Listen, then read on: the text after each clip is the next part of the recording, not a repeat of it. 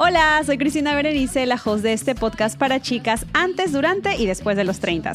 Aquí invito a especialistas y amigos a hablar sobre todo lo que nos pasa en esta base 3. Compartimos experiencias divertidas, algunas vergonzosas, hablamos del amor, del desamor, de la superación personal y de muchísimos temas más con los que espero que te identifiques. Tengo nuevos episodios todos los lunes, así que aquí te espero.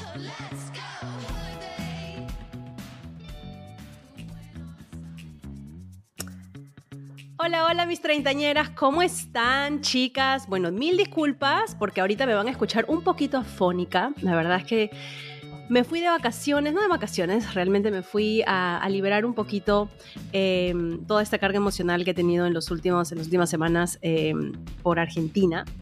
Estuve por allá, me fue a la Patagonia a simplemente disfrutar de la naturaleza un poquito y me agarró el frío porque está haciendo un frío mortal por ahí y el cambio de clima me mató. Pero no por eso quiere decir que hoy no van a tener episodio. Obviamente que van a tener episodio. Ya saben que estamos retomando nuevamente todas los, em, las grabaciones del podcast. Estoy muy contenta por seguir con los proyectos que ya tenía planeado desde hace algunas, algunas semanas, algunos meses. Y hay un tema que de hecho lo vengo le vengo dando vueltas hace mucho tiempo, desde que escuché la famosa historia, la fábula del hilo rojo. Y ahorita mismo vamos a hablar un poquito de, eso como tal, pero hoy día quiero invitar a la psicóloga Maciel Martel. Ella ha estado con nosotros en alguna temporada pasada y es una experta en todos estos temas del amor, del amor para uno, del amor en pareja. Así que, Maciel, muchísimas gracias por estar hoy día con nosotras. Muchísimas gracias por la invitación, Cristina, y espero sobre todo que ese tema pueda servirles a tus oyentes.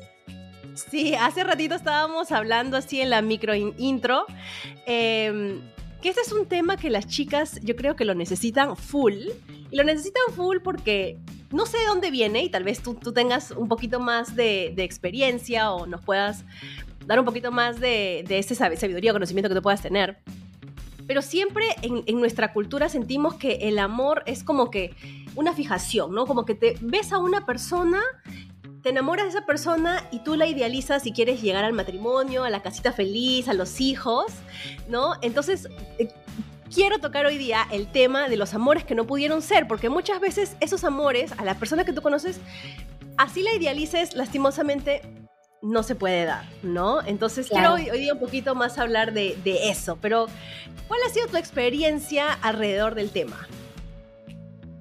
Pues definitivamente, ¿no? Creo que muchas veces estamos como influenciados por los temas culturales, por las creencias que tenemos, por los medios, por toda esta información que, con la que vamos creciendo y, y que nos bombardea en realidad constantemente alrededor del amor, ¿no? Y es que el amor se ha vuelto pues un producto, también es como mm. que un tema muy constante en una serie de situaciones, películas y todo lo demás.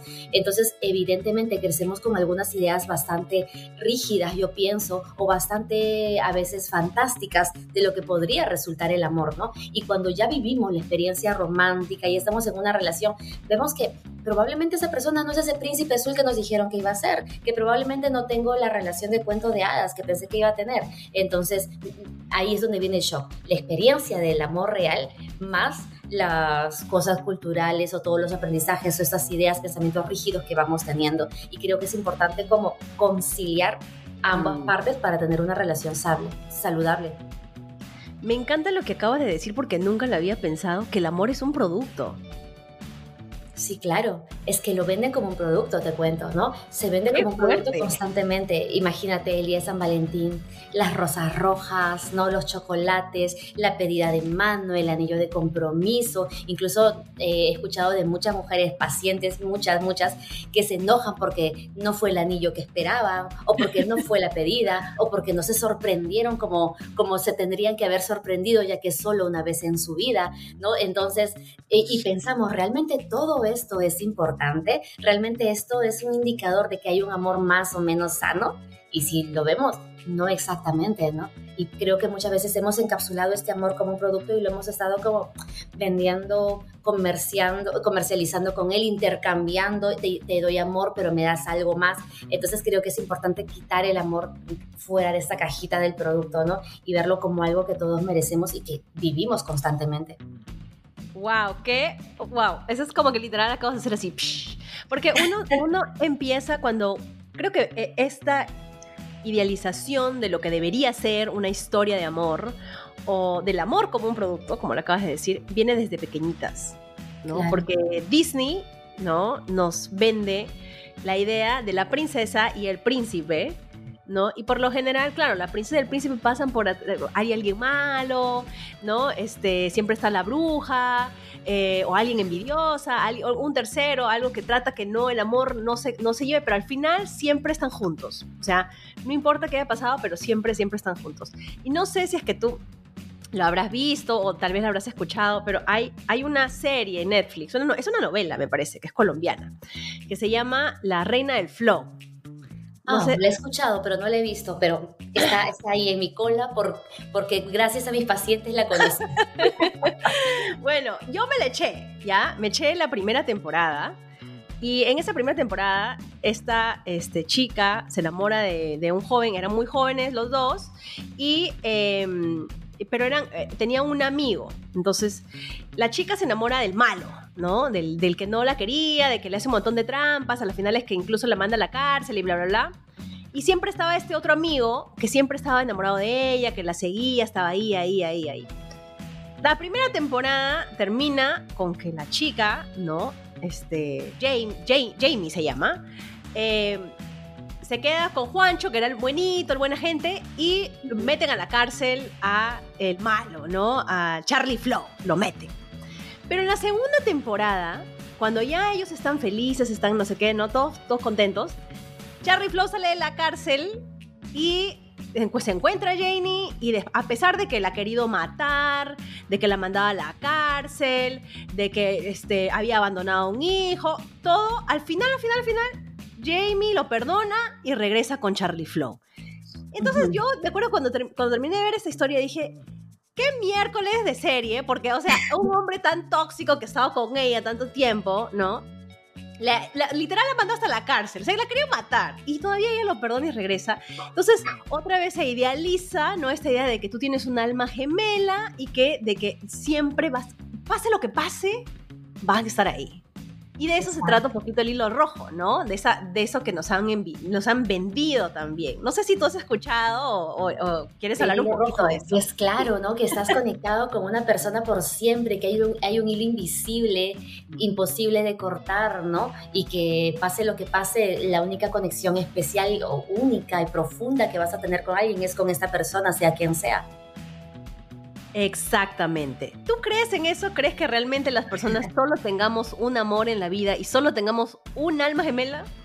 En realidad no, o sea, desde el punto de vista psicológico, ello no existe para nada, ¿no? Eh, sino que es uno de estos grandes mitos que se venden alrededor del amor, ¿no? El mito del alma gemela, donde solamente hay una persona en el mundo entero diseñada única y exclusivamente para mí, ¿no? Y que no va a haber otra persona a la que voy a amar de este modo, etcétera. Y yo sé que de pronto podemos tener ciertas conexiones emocionales más profundas unas que otras, pero nuestro cerebro biológicamente, y siempre lo voy a decir porque somos biología también, está diseñado para enamorarse una y otra vez. Si tengo la puerta de enamorarme y conozco a esta persona y acepto a esa persona, pues puedo darle ingreso al, al área del amor, ¿no? Ahora, ¿por qué nosotros de alguna forma pues creemos en este, en este tipo de cosas, ¿no? Como el alma gemela o lo que tú comentabas de esto de la reina de Flow, que era un chico pues totalmente tóxico, que finalmente cambia o se transforma, todo por el amor, ¿no? Los dos son mitos, son mitos muy comunes. El mito del alma gemela y donde hay una persona destinada para mí y el otro mito de con mi amor yo lo voy a cambiar o va a pasar algo que esta persona se va a terminar quedando conmigo. Y pienso que los dos mitos de alguna forma llegan a ser bastante dañinos ¿Por qué? Porque el mito del alma gemela nos deja con una sensación de, en algún momento de nuestra vida, de nunca haberme quedado con la persona que amé, o que tengo que tolerar todo porque estoy enamorada o estoy conectada a esa persona, ¿no? Entonces, o que de pronto no, he encontrado a la otra persona y finalmente me deja una desazón. Y el otro mito, el mito de que con mi amor lo voy a cambiar, nos lleva como en, este, esta novela que comentabas a permitir una serie de cosas o perdonar una serie de cosas que normalmente no tendrían por qué ser perdonadas ni aceptadas, ¿no? Pero creo que definitivamente son bastante dañinos y desde el punto de vista psicológico, no, no hay reglas fijas para el amor, ¿no? No existen estas leyes. ¿Por qué crees tú que es tan difícil, ¿no? Para, para las mujeres em, dejar o romper ese hilo rojo. ¿no? Precisamente es por eso, por lo que nos han enseñado, será la presión social o, es más mm, cosas que no hemos tal vez solucionado nosotras, ¿no? Que nos han llevado a tomar una cierta, una cierta serie de decisiones que no son buenas para nosotros. Claro, totalmente, ¿no? Lo que sucede es que, a ver, todos los seres humanos necesitamos conectar con alguien más necesitamos este afecto, necesitamos esta conexión totalmente profunda. ¿Y qué sucede? Que tanto anhelamos esta conexión profunda, tanto queremos un compañero o una compañera en nuestra vida y que de alguna forma queremos tanto ello que terminamos conectando sin un filtro con de pronto la primera persona que se atraviesa y todo ello. Otro punto importante también es que si tú te das cuenta, eh, socialmente es mucho mejor visto tener pareja hasta incluso familia, que estar soltero, ¿no? Porque si alguien está soltero mucho tiempo, es que tiene un problema, algo le pasa, debe tener defectos, tiene algo raro seguro o no le va bien en un aspecto de su vida. Pero si lo vemos un poco como metas o como éxito, desde la sociedad se ve el éxito como también tener una pareja. ¿no? Ah, tienes todo en tu vida, eres una mujer súper empoderada, lo lograste, hiciste muchas cosas y proyectos. Ay, pero qué pena, estás soltera. ¿No? Pero qué pena estar sola, nunca pude encontrar a nadie. Como si esta parte romántica fuera el éxito. Entonces también esto hace que nos aferremos a estas ideas del alma gemela y que sea tan difícil soltar también. Otro punto yo pienso que también es eh, la creencia que tenemos de que podemos ser perfectamente compatibles con otro ser humano, ¿no?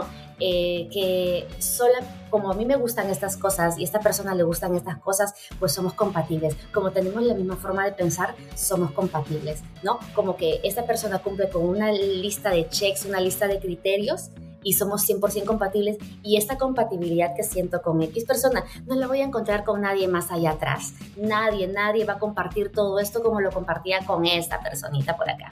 Y evidentemente pues la influencia cultural y mediática, ¿no? Que en todos lados vemos, si tú te das cuenta, las novelas, las series, las películas, los cuentos, siempre está la chica enamorada de una persona X y pasa un mil travesías y cosas en su vida y todo y termina con esta persona, eh, ¿no? Como que sí, y, alimenta una serie de mitos, incluso el mito del primer amor también, ¿no? Como que nunca nos vamos a superar.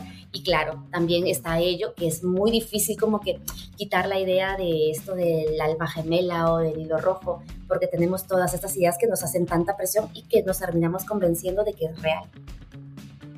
Ahora acabas de mencionar como la idea de que alguien va a ser exactamente igual que tú, ¿no? O sea, ¿es eso posible? Yo, bueno, yo diría desde mi punto, ¿no? De vista, que no, obviamente no soy psicóloga, otro campo completamente, pero como cualquier mujer, yo diría que no es posible y que no, está, y que no, no es sano. O sea, ¿cómo vas a querer estar con alguien que sea exactamente como tú? Yo creo que la persona que llega a tu vida, no sé, por ahí tú estás en desacuerdo, pero debería venir un poquito, no sé, a complementar tal vez esas cosas que te, faltan, ¿no? Y que hacer las cosas más divertidas, porque yo, ¿por qué voy a querer estar con alguien exactamente igual que yo? No yo pienso que no, no funcionaríamos. sería totalmente aburrido, ¿no? Imagínate, nada nuevo en tu vida, no hay ninguna sorpresa, todo es lo mismo, rutinario. A ver, ¿qué, qué sucede? Definitivamente, ¿no? Eh, las relaciones cumplen dos principios, ¿de acuerdo? No quiero ser tan técnica, pero vamos a entrar un poquito al tecnicismo. Las relaciones para ser sanas tienen que ser tanto complementarias como relaciones simétricas. Es decir, podemos complementarnos en algunos hechos. Puedo ser más hábil o mejor en algún aspecto y la otra persona, la pareja, puede serlo en otros aspectos. Nos complementamos, ¿no? Me gusta cocinar, tú lavas. Perfecto, hacen las cosas más básicas, ¿verdad? A mí me gusta bailar X y a ti no, te gusta el rock. Perfecto, no pasa absolutamente nada. Es complementario y aprendemos uno del mundo del otro.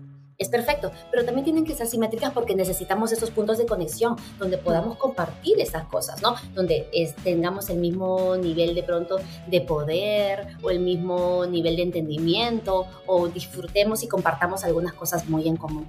En una relación sana tiene que haber un balance entre ambas, ¿no? Necesita de ambos componentes. En una relación donde todo es exactamente igual, llega a ser una relación aburrida, monótona, sin sorpresas, que va a terminar fracasando en algún momento. Y una relación donde solamente hay complemento podría generar, en su caso extremo, también una relación como de codependencia entre ambas partes. Entonces sí se necesita un balance entre ambas, ¿no? Y por supuesto que es imposible encontrar a alguien como que ideal exactamente como uno, no es realista. Ay, sí, no, la verdad es que yo no. me encanta lo que acabas de decir, que tenemos que encontrar un balance entre ambas, porque ahora analizándome, pues sí, hay muchas cosas que con mi esposo definitivamente compartimos, pero hay muchas cosas en las que somos completamente diferentes.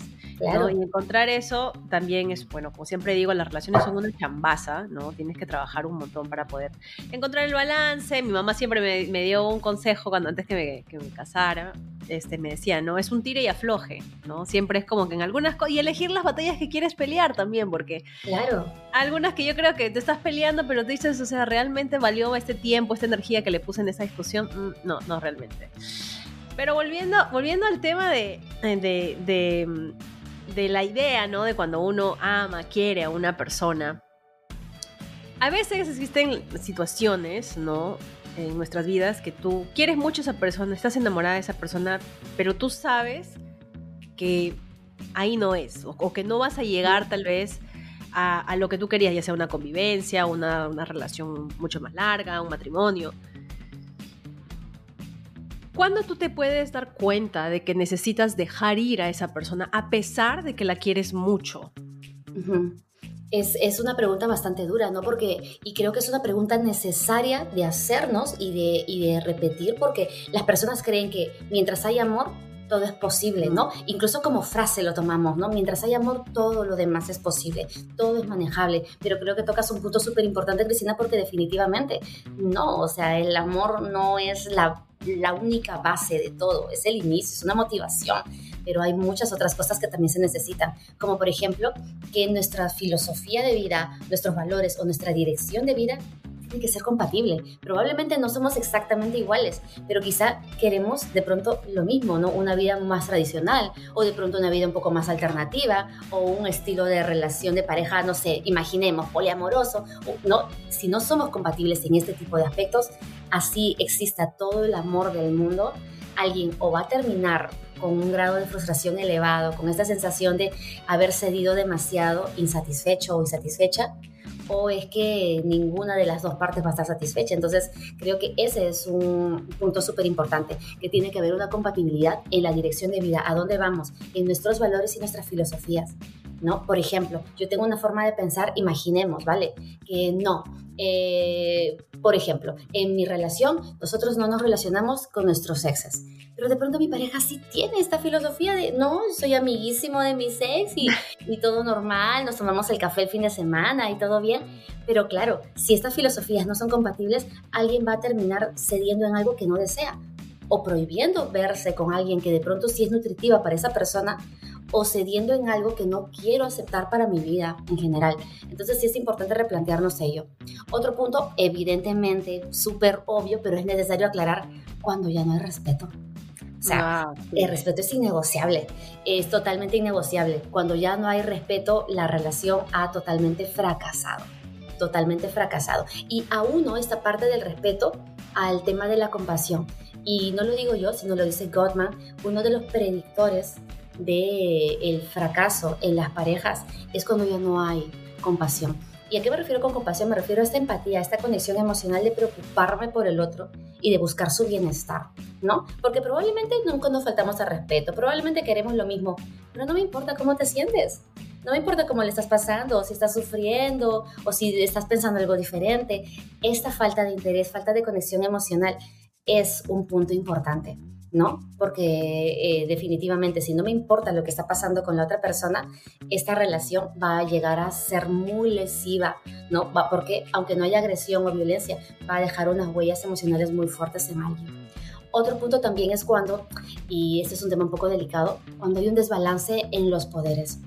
¿A qué me mm. refiero? Que una persona tiene más poder que la otra, como por ejemplo, no sé, que solamente una persona pueda tener las decisiones económicas o que solo una persona pueda tener la decisión de la libertad y de, la elección de los tiempos o los pasatiempos. ¿no? Que solo una persona pueda decidir cosas y la otra persona no. Ahí, aunque exista todo el amor, no, o sea, sería realmente un punto muy crítico. Y existe, normalmente existen estas relaciones, pero es, es, bastante crítico. Luego también, evidentemente, cuando la relación nos hace daño, no somos felices, no estamos pasando un momento agradable, ¿no? Eh, y que nos trae más malestar, discutimos demasiado, etcétera, y no queremos trabajar en ello, es un momento de... Y cuando sentimos que, y esto para mí es un indicador importante, ya no soy la misma persona que era antes de estar en esa relación. Antes era mm. sociable, salía, me reía, tenía una visión optimista, tenía ilusión por la vida. Ahora me la paso encerrada, ya no quiero ver a nadie. Cuando tenemos estos cambios totalmente abruptos y ya no somos capaces de reconocernos, para mí es el indicador de que esa relación necesita acabarse. Wow, qué importante lo que acabas de decir y como dices tú, una pregunta súper importante para hacerse, no, este, individualmente y tal vez también como pareja, especialmente cuando existe un cariño, un amor hacia esas personas. Creo particularmente, no sé, no, me ha pasado, pero en los 30, no porque este es, eh, siempre me voy para ese lado porque es en la década donde todavía estamos, eh, es difícil, me imagino yo, cuando has estado con una persona durante tanto tiempo. Hay relaciones que he escuchado que son de 10 años, de 5 años, de 7 años. Y existe cariño, existe amor, pero ya tal vez no es ese... A ver, no están yendo hacia la misma meta, hacia el mismo objetivo con el que tal vez hace 5, 7, 10 años empezaron, ¿no? Y desde el amor también creo que se puede tomar una decisión de partir, dejarlo ir, o de, dejarla ir, y tal vez embarcarte en, otro, en otra cosa nueva, ¿no? Desde, también desde el amor se puede hacer eso. Exacto, ¿no? Y lo que tú dices es algo bastante valioso porque definitivamente, ¿no? Muchas veces pensamos que terminar una relación siempre conlleva un acto egoísta y también puede ser un acto de amor, ¿no? El ser sinceros y, y, de pronto dejar que alguien tenga pues su desarrollo personal como lo ha planeado, cumpla sus sueños, sus expectativas, etcétera, también es un acto de amor. Entonces sí, o sea, definitivamente es una decisión difícil, es una decisión dura, pero creo que es totalmente necesario, ¿no? Cuando estas metas, estos objetivos de vida no están siendo compatibles, no vamos a la misma dirección, definitivamente eh, es mejor en algunos casos, pues si vemos que es innegociable, dejar ir a la otra parte, ¿no? Porque finalmente una persona, si bien podemos amar y podemos sentir que en ese instante X persona es el amor de mi vida, etcétera, el amor principal de la vida de cada ser humano es uno mismo, ¿no? Y uno tiene pues que desarrollar un proyecto de vida, un camino, continuar con ello y esforzarse para eso. Entonces, claro, es como aniquilar a la persona. Cuando le quitamos sus objetivos, su proyecto de vida, es casi aniquilarla en vida. Uy, qué fuerte. Sí, es muy fuerte, realmente es muy, muy triste. Y es por eso que es necesario también no saber decir basta, aunque hay amor. Ay, sí, ay no, chicas, si alguien por ahí está pasando por esto de verdad, las abrazo, las les mando un abrazote porque es difícil, precisamente porque tú, a ti te importa la persona. A veces cuando ya existen falta de respeto, y no estoy diciendo que sea el caso para todos, obviamente, pero como tú comentabas, te hiere, te duele, tú tienes, o es una persona tóxica, te toca, o sea, ya salir de eso por un amor propio. No, pero cuando no existe eso, o sea, esas cosas tóxicas, esas cosas malas, o ese maltrato, pero todavía te importa la persona, es súper, súper difícil. A mí me pasó hace varios años, porque hace con mi esposo hace como seis, eh, que yo estaba saliendo con un chico y el chico era súper, súper buena gente. O sea, yo siempre digo que quien se case con él, mira, se va a llevar un súper mega esposo, ¿ya? Pero yo no, o sea, salía con él porque era tan buena gente y yo sabía salido de una relación tóxica ¿ya? Que con él me sentía, él me hacía sentir bien, pero no me sentía enamorada de él. Pero mm. existía cariño, ¿no? O sea, yo tenía un, cariño hacia él porque él era una buena persona, le importaba a sus padres, su familia, siempre estaba ahí cuando yo lo necesitaba, era un gran amigo. Pero desde el cariño también decidí no engañarlo más y no engañarme a mí más.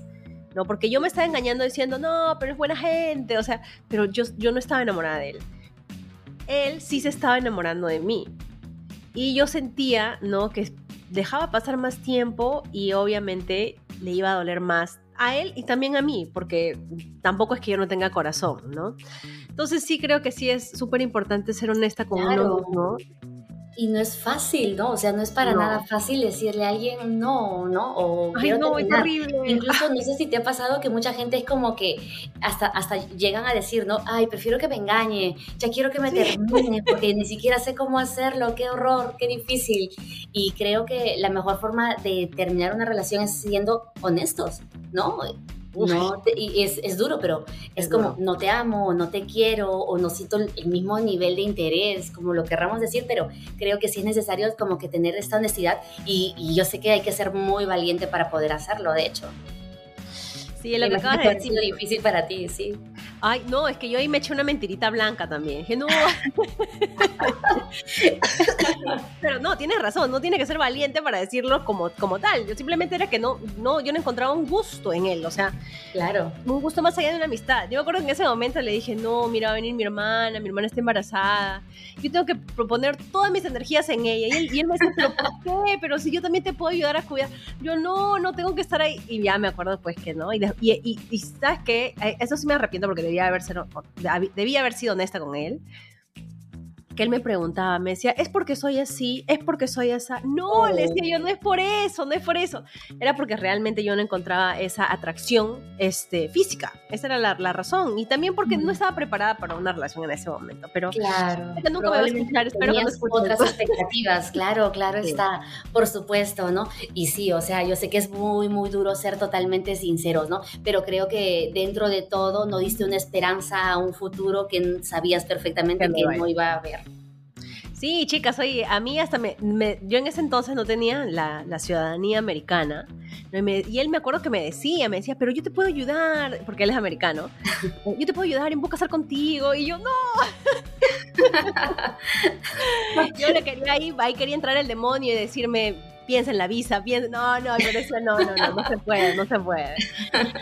pero más si él, se puede cortar por lo sano. ¿Es posible? Sí. ¿Es muy complicado? También. O sea, de que sea posible, sí. Primero necesitamos una comunicación clara, una comunicación abierta, totalmente clara, ¿no? Muy honesta. Porque, o sea, sin una comunicación clara va a ser muy difícil, como lo decía hace un rato, explicar las razones por las cuales estamos terminando, aclarar un poco nuestras emociones. También hacerlo desde el respeto y la empatía, ¿no? Eh, ¿A qué me refiero con esto? ¿no? no es como, por ejemplo, algo que yo escucho mucho de la gente que quiere terminar relaciones es que, ah, ya, voy a esperar a la próxima pelea, al error que esta persona cometa y ahí le diré que yo ya no tolero más esto. Si nos damos cuenta, yo sé que lo hacemos para protegernos, pero finalmente terminamos siendo muy poco empáticas con la otra parte. Entonces, claro, es importante hacerlo desde el respeto y la empatía, siendo totalmente claros, dejando todos los límites muy marcados, ¿no? Y sobre todo también comprendiendo el dolor de la otra persona y el dolor personal, ¿no? No solo centrarnos en el nuestro, si es que lo hubiera. También, como lo decía hace un ratito, establecer los límites, los límites sumamente claros. Es decir, ¿qué va a cambiar ahora que ya no estamos o que no vamos a estar, que va a cambiar ahora, no sé, que te mudes o ahora que ya no nos veamos más, o ahora que te lleven las cosas del piso, ¿qué va a suceder con nosotros? Estos límites tienen que estar claros, ¿no? Porque muchas personas a veces terminamos y ¿qué hacemos? Te sigo llamando, te pregunto cómo estás, te quiero ver para de pronto, no sé, conversar algo, necesito cerrar esta cosa por, por quinta vez, otra conversación de cierre. Entonces creo que esos límites tienen que estar muy claros para que sea una, una ruptura sana. También eh, no dejar a la persona sola. Muchas veces las relaciones nos terminan aislando o terminamos nosotros mismos, nosotras mismas, aislándonos de las relaciones. Nos enfocamos tanto en la pareja que nos olvidamos de la familia, de las amigas, de los entornos, de mi hobby, que si me gustaba salir a hacer deporte, todo. Entonces sí es importante mantener también, hacer que, que nosotros mismos y también la otra persona pueda mantener un poco este soporte emocional ahí afuera, ¿no? Este apoyo por ahí para que no se sienta totalmente pues sola, eh, abandonada, etc. Y por supuesto también eh, continuar un poco con, o sea, los a cómo decirlo, con estos acuerdos, es decir, mm. hasta acá llegaron estos acuerdos, hasta acá finalizaron y que de alguna forma estos acuerdos nuevos que se están, que se están reformulando puedan quedar 100% claros, ¿no? Totalmente. Los acuerdos, por ejemplo, ahora que hacemos, no sé, si tenemos mascotas, qué hacemos con el perrijo, o qué hacemos con nuestro gatijo, o qué hacemos con esto que compramos, o con las cosas que estábamos invirtiendo o ahorrando. Entonces esos acuerdos también tienen que estar sumamente claros porque son los que muchas veces desde el dolor nos, nos hacen como que dividirnos, ¿no? O esto es mío, yo puse más, tú no hiciste esto, o te quito a esta mascota que de pronto está tan pegada a ti, pero no me importa, te la quito porque no sé, eh, yo lo quiero y punto, ¿no? Entonces creo que esos acuerdos también tienen que estar como muy claros y ser muy respetuosos. Sin embargo, hay, hay que entender que eso es complicado, o sea, es posible, pero es complicado porque hay mucho dolor en el medio. Hay mucho dolor, hay sufrimiento, si no es de ambas partes, al menos de una parte, ¿no? Pero es importante tener esta claridad suficientemente establecida para poder llegar a este punto. Es posible, pero hay que trabajarlo. Cuando ahora, ahora, ahora tocabas el tema de que, por ejemplo, desde el dolor, muchas veces la, la otra persona no podría aceptar una ruptura, ¿no? ¿Qué se puede hacer en estos casos? Porque especialmente, bueno, sé que muchos, esto me, escuchan a través, eh, en, en, muchos países, muchísimo en Perú, en Sudamérica, en México también estás escuchando mucho el podcast. Y son países que donde las mujeres sufren mucho los abusos de los hombres, ¿no? Y muchas veces esto tiene que ver con la pareja, ¿no? A veces les pegan, las matan, las desaparecen, ¿no? Entonces, yo creo que obviamente no nos vamos a ir a un extremo de, ese calibre, pero existen muchas veces esas parejas que tal vez no quieren aceptar la decisión que tú hayas tomado. ¿Existe alguna manera tal vez de nosotros tomar las riendas y tal vez, no sé, evitar que esto se convierta en algo mucho más tóxico, mucho más dañino para uno? ¿Crees?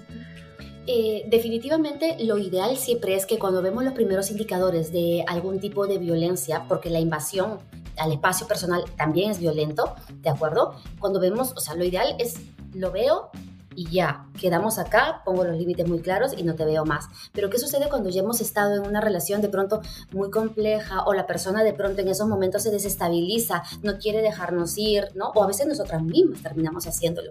A ver, creo que en ese tipo de casos lo mejor es no solamente establecer los límites, sino cortar comunicación no quedarnos en silencio. Uno de los grandes errores que muchas veces se cometen es que la persona se queda en silencio, no se lo comenta a nadie más, no lo habla con nadie. Y creo que sí, en esos momentos es importante como buscar esta red de apoyo que nos pueda dar un poco de soporte y también protección en esos momentos, ¿no? Entonces, esto para mí es clave, no quedarnos en silencio, comentar de esto con otras personas, pero también poner los límites claros. Si, por ejemplo, ¿no? Sé que me sigues llamando todos los días, pero todos los días respondo el teléfono, todos los días hablo contigo, pues será muy difícil, ¿no? Para la otra persona superarlo, alimentará un poco esta idea de no querer terminar y finalmente podría terminar en una situación bastante trágica. Entonces creo que esto, si ya no estoy en una relación contigo, tengo que ser coherente. Otro punto que también suelo ver mucho en las personas y lo preguntan siempre en los lives que hago, en las cosas que, que comento, es que yo quiero terminar, pero mi pareja no quiere.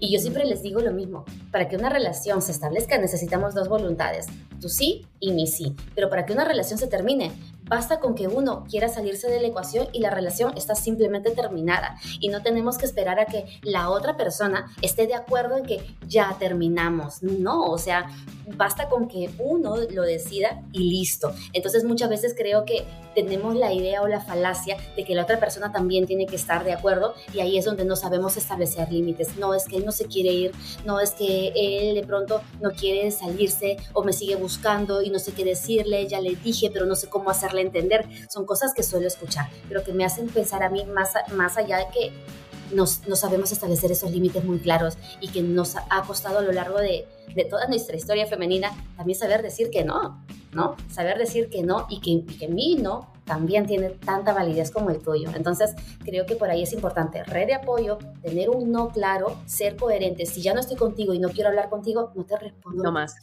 Te bloqueo si me sigues insistiendo. Y si la persona es muy insistente y está detrás y detrás, yo siempre digo, aunque no sea lo que queremos, tenemos que buscar un apoyo legal, porque eso ya sería un acoso. Si la persona sigue insistiendo y sigue presionando y no lo acepta, ya es un acoso y ahí sí buscar más protecciones. 100%. De acuerdo con lo que acabas de decir, con todo lo que acabas de decir. Súper importante, me encanta que hayas, que hayas dicho lo de la red de apoyo. A veces uno por vergüenza no quiere comentar lo que nos está pasando, ¿no? Y, pero más que la vergüenza, chicas, pueden haber consecuencias mucho más graves. Entonces, si no, tal vez no quieres comentárselo a tu, a tu mamá, a tu papá, a tu amiga, a, trata de alguna manera u otra de, pensar en, lo difícil que esto se puede tornar, ¿no? Si es que no existe esa comunicación, si es que tú no, no se lo cuentas a alguien. A veces una persona contárselo a alguien no, no le estás diciendo, ay, vamos ya de frente a denunciarlo, ¿no? Pero simplemente ya tienes ahí un precedente de lo que está sucediendo, ¿no? Especialmente cuando ya las personas se ponen un poquito no quiero decir tóxicas, pero realmente ya se torna el ambiente un poquito más denso entre, claro. ambas personas, ¿no? Entonces sí, es importante. Y también denunciar cuando ya existe algún tipo de acoso, cuando existe algún tipo de violencia física o psicológica, es súper importante también saber reconocer esas banderas rojas. Y por más que tú lo quieras, porque obviamente siempre hay amor, siempre vas a pensar en las cosas bonitas que sucedieron, en, porque yo creo que de eso uno se agarra. ¿No? Se agarran de las cosas bonitas que pasaron y, te, te olvidas de los golpes, de los insultos, de los engaños, porque te aferras a solamente esas cosas bonitas, pero ya no Totalmente, ¿no? Además también, además también teniendo en cuenta que nuestro cerebro es súper selectivo, ¿no? Y que siempre vamos a recordar lo bueno, hasta cuando tenemos la pérdida de un ser querido o una mascota o no lo sé, ¿qué pensamos? En las ilusiones, en las cosas bonitas que hacía esta persona o qué bonito la pasaba y cómo no despertábamos y todo lo demás, ¿no? Entonces, claro, evidentemente hay una función biológica que es la función de protección para no sentirnos tan mal, pero muchas veces esta función biológica nos termina jugando un poco en contra y terminamos nuevamente cayendo en nuestra dinámica, ¿no? Y hay que tener un poco de cuidado con ello. Por eso, como siempre digo, ¿no? Hay que tener las dos, los dos áreas totalmente juntas, ¿no? Las cosas no tan buenas, desagradables que se pudieron haber vivido y las cosas muy bonitas y simpáticas. Ay, me encantó conversar hoy día contigo, Maciel. De verdad, siempre te sigo en TikTok y en Instagram porque siempre estoy viendo ahí todos los tips que tú le das a las chicas y de hecho muchos tips que también yo aplico de que todo lo que acabamos de conversar, aunque sea un tema un poquito más difícil a veces de, de aceptarlo, porque creo que cuando todo en esta vida, cuando es algo difícil, cuando causa dolor, es difícil aceptarlo, pero también es importante hacerlo para poder nosotros seguir adelante, ¿no? Y no quedarte ahí atascada tal vez en esa relación que puede ser algo que simplemente ya no va, no te va a llevar a donde tú querías estar, algo que, una pareja que tal vez ya no ve la vida de la misma manera que tú la veías, los mismos objetivos, las mismas metas, y a pesar de que existe ese cariño, ese amor, tal vez es momento de dejarlo ahí. ¿no? Por más duro que pueda ser, definitivamente. Gracias a ti, Cristina, por la invitación. Eh, realmente lo aprecio mucho porque son temas súper importantes que yo sé que eh, muchas personas lo solicitan, pero también que los necesitan, ¿no? Que necesitan de pronto entender y quitarse algunos mitos, como esto que hablábamos al inicio del hilo rojo, o del amor para siempre, o de la única persona destinada para mí. Y creo que muchas veces cuando tenemos una comprensión del amor mucho más real, mucho más sana, tenemos una relación más satisfactoria también. Sí, es cierto. Yo en un momento, me acuerdo que, este, porque yo llegué a ir a terapia eh, de pareja hace algunos años, y yo le decía a la, a, la, a, la, a la terapeuta, le decía, es que yo lo tenía en un pedestal como ese príncipe que me vino a salvar, y cuando tú te das cuenta de que esa persona, ese príncipe, es un ser humano que también comete errores, que también actúa tal vez de alguna manera que tú no, hubieses, no lo hubieses esperado, porque es ser humano, porque tú también te vas a equivocar, tienes una visión, entiendes un poquito más el amor real, ¿no? Y no ese producto que te han vendido, no esa historia de Disney o de telenovela que te han vendido, porque ahí, claro, todo el mundo termina de su final feliz, pero la verdad del asunto es que todas las relaciones, o sea, Mentira quien te diga que alguien, que no existe nada en lo que no estén de acuerdo o que no exista un momento en donde no se hayan peleado. Es más, yo creo que de hecho, cuando existen esos momentos, cuando uno tiene algo, una discusión, vamos, no algo fuerte, pero eso, de eso uno aprende. Y aprendes también de para ti, más que para tu pareja, ¿no? Exactamente, ¿no? Y es más, o sea, podríamos decir que las personas a las que más amamos son las que tenemos, con las que tenemos conflictos a, veces más profundos, ¿no? Con quienes hemos tenido emociones muy difíciles y muy, muy complejas de poder gestionarse, con quienes de pronto en algún momento nos hemos dicho algo no tan agradable, con quienes hemos tenido cierto resentimiento o dolor. Entonces, claro, ¿no? Eh, para poder amar también necesitamos tener este tipo de experiencias. De pronto, claro, no de ultra pelearnos a llegar a extremos, pero sí de tener diferencias, de sí de poder tener algunos de estos momentos complicados y ver cómo lo gestionamos entre nosotros, ¿no? El amor también es de alguna forma crear soluciones a partir de los momentos difíciles. Somos co-creadores de algo, ¿no? De una vida, de un proyecto, de lo que sea, pero estamos co-creando algo. Entonces creo que sí, o sea, sí, el amor se alimenta de esos momentos complejos. Definitivamente de acuerdo. Ay, Maciel, muchísimas gracias. ¿Dónde te pueden encontrar las chicas que tal vez todavía no te siguen? O no sé si es que estás haciendo tal vez algo eh, nuevo, algún proyecto que ya se viene. Déjanos saber. Gracias. Bueno, en TikTok y en Instagram, arroba psicóloga Maciel con doble S, todo junto, arroba psicóloga Maciel. Luego en mis otras redes sociales como Facebook y YouTube como psicóloga Maciel Martel. Mi proyecto de este año, este año sí o sí me tengo que reactivar con YouTube definitivamente. Lo he tenido ahí en pausa, pero este año se va a reactivar, eso sí. Y por otro lado, pues también continuamos con las atenciones psicológicas, no solamente atiendo yo, sino que ahora ya tengo todo un equipo psicológico ahí, así que por ahí si desean sacar citas, si están pasando por una ruptura, una decepción, una relación complicada, también me pueden contactar. Maciel, ¿estás haciendo citas en persona y online también? Eh, cuando estoy en Perú, las doy de forma presencial. Las psicólogas de mi equipo, tengo un centro psicológico allá, atienden ahí de forma presencial en Lima, Perú, en Surco, y también de forma online a todas partes del mundo. Ay, me encanta. Voy a, voy a estar tagueándote, mandando toda la información, porque ya saben, chicas, así como ustedes se ven la pierna, el corazón, tienes que ver también tu mente. Eso es algo súper, súper importante. Yo de verdad que sí estoy de acuerdo en que la terapia es necesaria, especialmente cuando estás pasando por un momento difícil, necesitas una opinión de un experto. Este, ahí les a dejar la información de Maciel para que puedan contactarla o a las redes de su equipo también. Un besote, Maciel, hasta Francia. Muchas gracias, Cristina. Gracias por la invitación. Hasta pronto.